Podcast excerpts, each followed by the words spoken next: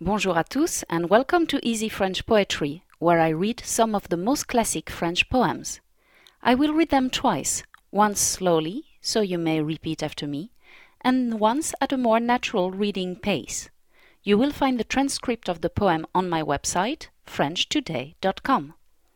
Visit FrenchToday.com to find unique and reachable audiobooks and masterclasses for all levels. You will also find the Easy French Poems Readings and Analysis series, where I read, paraphrase, and analyze simply, using everyday French, the most famous French poems, and then talk about their author's life. This series is a great way to improve your French vocabulary and pronunciation while learning about French culture. Today I'm going to read the poem L'abeille de Paul Valéry. I will read it once slowly so you can repeat after me. Then I'll read it faster with a personal interpretation. L'abeille. Qu'elle est si fine et si mortelle que soit ta pointe blonde abeille, je n'ai sur ma tendre corbeille jeté qu'un songe de dentelle pique du sein la gourde belle, sur qui l'amour meurt ou sommeille, qu'un peu de moi-même vermeil vienne à la chair ronde et rebelle.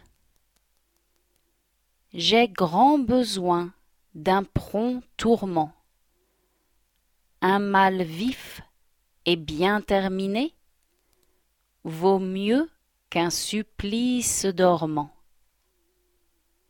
Sois donc mon sens illuminé par cette infime alerte d'or, sans qui l'amour meurt ou s'endort.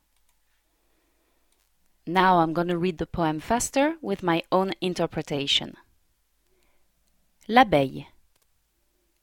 Quelle et si fine et si mortelle que soit ta pointe, blonde abeille.